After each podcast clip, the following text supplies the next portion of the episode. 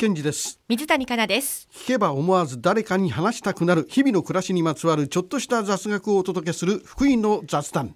毎日必ず爆笑できるオチがあるとは限りません。それではどうぞ。福井の雑談えー、さっき、えー、硬い話をしましたので今度はちょっと柔らかい話で、はい、はい、この4年間ウィックデーはあ毎朝4時前に起きて、まあ、軽くパンあたりを食べてこの文化放送に向かうという日々でしたので朝食はご飯に味噌汁というのはあまりありませんでしたけども味噌汁で好きな具材は何ですか？というある調査では5位あさり4位油揚げ3位ネギ2位わかめそして1位は大根うん。あれ？違う？違うんだ。ほとんど違うよそれ。あのじゃがいも？豆腐ですよ。豆腐か。もうダントツで豆腐だったんですよ。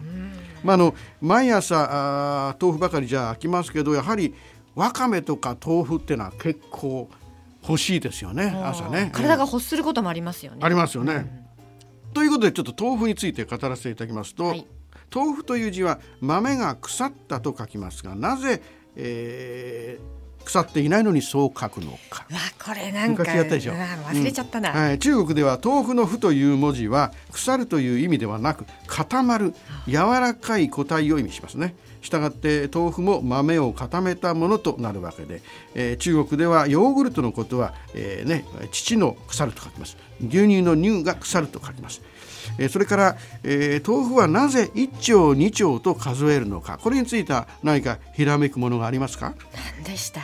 あえっ、ー、と蝶でしょ、うん、道のそのほら定時路で売ってる。定時路で昔売ってた、うん、違う。あなたにしてはまともな発想だなと思って もっと出前一丁とかなんか言うのかと思ったけど、えー、あの豆腐を数える時のこの蝶はですね博打の半か長かの蝶でありまして蝶で偶数を意味しますよね。ですから昔は豆腐1丁っていうのは2個分を指したんですよ。ですからじゃあ1個欲しい時には豆腐半丁くださいと言ったということなんですはい、まあ最近では1パック2パックに変わってますけど、うん、えー、次に最近話題になっている豆腐で伸びる豆腐というのがあります。これ豆腐製造大手の相模屋食料がもちもちした食感が特徴の伸びる豆腐を開発して去年の9月に、えー、発売を始めております。モッツァレラのようなナチュラル豆腐ブラータ仕立てという商品名でしてブラータというのはイタリア語でバターのようなという意味ですけど大豆100%の豆乳クリームを独自の製法でもっちもちそして伸びるそしてとろける新食感に仕立てさらに豆乳で仕立てた薄皮で包み込んだ全く新しいタイプのお豆腐ということですね。美味しそう。あの大体サラダやピザにモッツァレラ感覚で食べてくださいと提案してまして20代から30代の女性を主にターゲットにしているそうです、えー、さて最後に豆腐という言葉を使ったことわざ何か知ってますか？豆腐の角に頭ぶつけろ、うん、おことわざじゃないか。いやまあまあまあことわざの中で。他にあったかな、うん、あわかりませんあと、うん、わかりませんか？豆腐。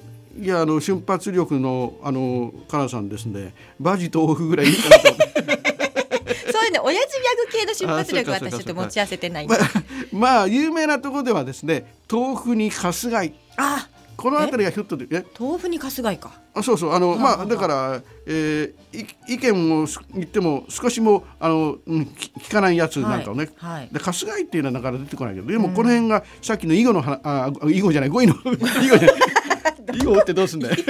語彙の話じゃないですがやっぱりこの辺り、えー、ああそうですね。そういう時に豆腐にかすがいって言うんですねっていうようなことをポンと返すと、はい、おこいつはなかなか洒落たことを知ってるなと。言われるね。そういう言葉を覚えていこうじゃありませんか。なんだっけ？拝福いたしましたじゃなくて。はい。はい。はい。拝唱拝唱拝唱です。拝唱いたし僕は拝唱ですって、それで覚えた福井野沢さんでした。文化放送福井県ジグモニいかがでしたでしょうか？福井県神宮森は平日の朝7時から9時に放送しています。ぜひ生放送もお聞きください。